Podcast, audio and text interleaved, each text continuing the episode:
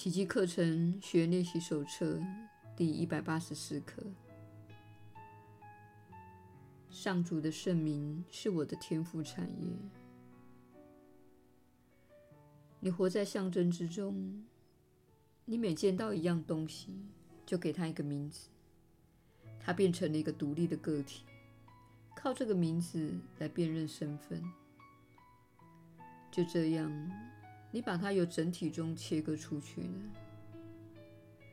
就这样，你赋予了它特殊的属性。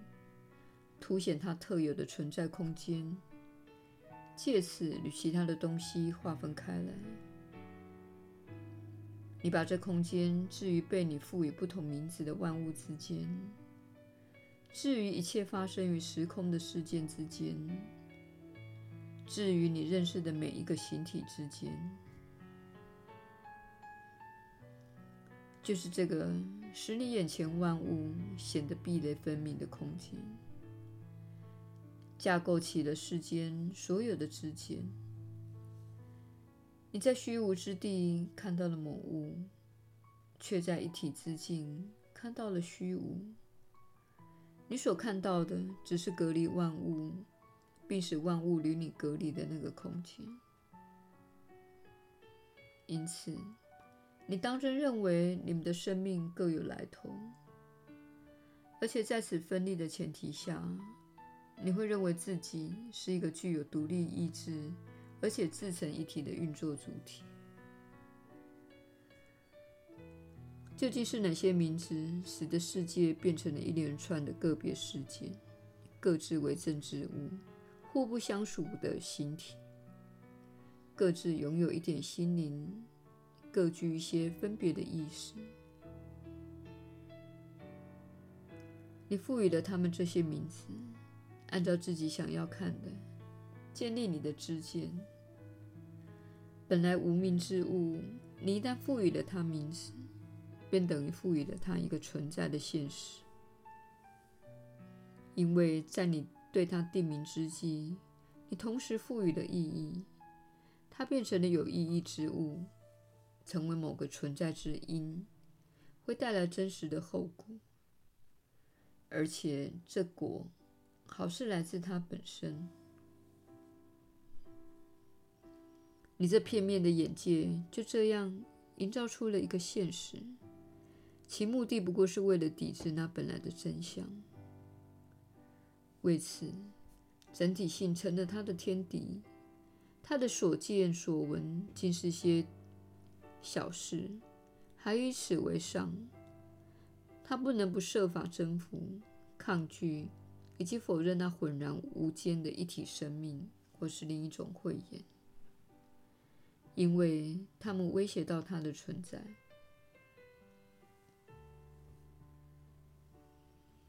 其实，这种另类会见，原是心灵获取之间最自然的方式。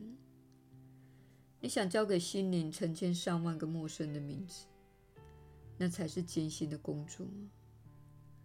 然而，你却相信那才称得上是一种学习。它最主要的目的是让你与人沟通观念，进行有意义的交流。这是你由世界继承之物的总和。凡是学习接受这类观念的人，等于接受了一切标志与象征，确保了世界的真实性。象征的真正目的即在于此。只要是有名可指之物，它的存在便不容你的质疑。你会亲眼看到自己想要看到的一切。它成了如假包换的现实。有意否定它的真实性的，才是幻想。只有疯子才会质疑它的存在。唯有接受它的存在，才能证明你是正常的人。这就是世间的学问，它是每一个来到世上的人必须接受的教诲。他越早认清他背后隐藏的理念，他的眼前，他的前提是多么的靠不住，后果又多么的可疑，他就越快质疑它的作用。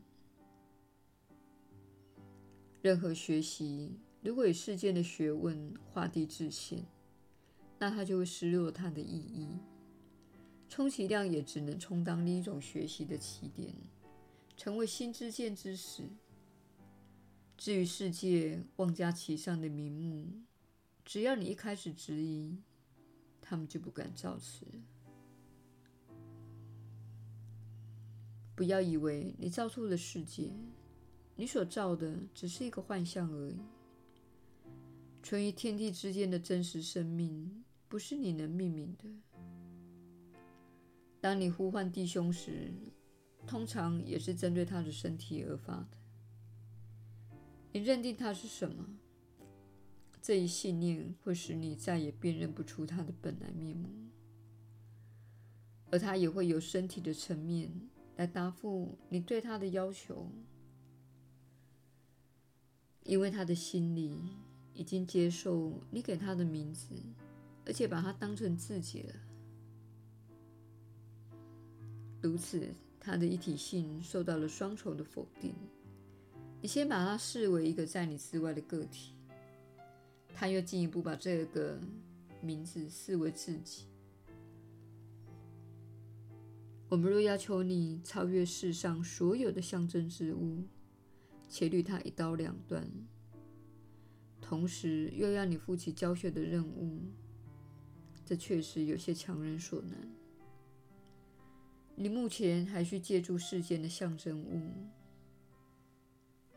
但是，你必须不受他们的蒙蔽才行。他们不代表任何东西。今天的练习观念就是要帮你突破他们的限制。这些象征为你提供的世间所能了解的交通工具，但你心里却很清楚，这种沟通与合一之间的交流根本是两回事。因此，你只需要在每一天中拿出几段时间，看清世间的学习只是一种过渡阶段，犹如一座黑暗的牢狱，你必须将它抛诸脑后，才能迈向光明。如此，你才能够了解那个圣言，它是上主赐你的圣名，也是万物所共有的本来面目。那亦是对生命真相的一种肯定，然后你再回到黑暗之中，不是因为你认为它是真的，反之，你只借用黑暗所能了解的词汇，揭发它的虚假不实。你可随意使用黑暗世界所有的无聊名相及象征。只是，请勿接受他们为你的人生真相。圣灵能够利用人间所有的名相，却须臾不忘整个造化只有一个圣名、一个意义、一个终极源头。万物都在它内汇为一个生命。你只是为了方便起见，才使用人间的种种名目。但你一刻也不敢忘记，因为他们和你只有一个上主的圣名。上主其实没有名字，然而他的圣名却成了万物结为一体的最后一刻。所有的学习阶段到此结束，所有的名字在此合而为一，所有的空间都反映出真理的倒影。每个间隙都弥合了，每一种分裂也都愈合了。上主已经把自己的圣名赐给了他们，作为他们的天赋产业。这也是上主给你的答复，因为你一直认为他的爱子只配接受你所造出的那一点可怜的遗产。我们要在今天的练习中。接受他的恩典。凡是想要真正了解上主圣名的人，是不会空手而回的。你一定会得到某种经验，与他的圣言相呼应。但是你必须先为一切众生接受这个圣名，而且心知肚明。你强加在他每个部分的不同名目，只会扭曲你之所见，却丝毫无损于真相。我们要把这唯一的圣名带入练习之中，用此圣名来统一自己的所知所见。即使我们得用不同的名字，指称上主之子内的每个分别意识，我们心中了了分明，他们只有一个名字，就是上主所赐的圣言。我们今天的练习也使用此圣名，经此练习，那些令我们愚昧又盲目的分裂状态就会消失了踪影。我们已经有能力超越他们去看一切了。如今，我们的眼光已经蒙受了祝福，所领受到的恩惠足以祝福所有的人。